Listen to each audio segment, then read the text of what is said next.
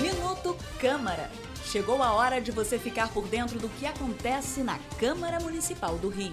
Minuto Câmara, um giro pelo Legislativo Carioca. Especialistas, pais, representantes da Prefeitura e educadores se reuniram na Câmara do Rio para fazer uma roda de conversa e chamar atenção para um transtorno de ansiedade infantil ainda pouco conhecido, o mutismo seletivo. Esse distúrbio pode se manifestar na escola principalmente entre crianças de 3 a 6 anos de idade. Ele caracteriza-se pela dificuldade da criança se comunicar verbalmente em determinadas situações sociais.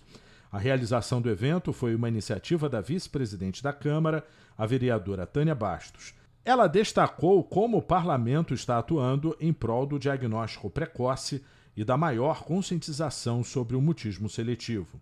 Hoje, nessa casa, nós conseguimos um apoio dos vereadores na aprovação de três leis que eu considero bastante importantes.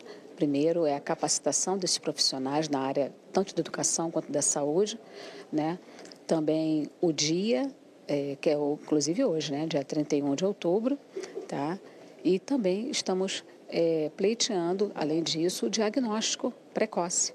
Né? A gente sabe que a rede de saúde é uma grande ferramenta para que esses profissionais, é, não só os profissionais, mas principalmente os pais dessas crianças, é, tenham resultados é, bastante significativos.